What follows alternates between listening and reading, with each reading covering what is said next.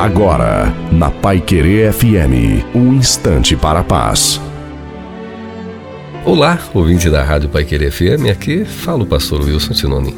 O pai marcou uma pescaria com o filho, pois fazia tempo que não saíam juntos, e para chegar ao rio deveriam atravessar um grande bosque com muitas árvores e arbustos. O filho brincava e corria e o pai avisando: Não se afaste, meu filho, pode se perder.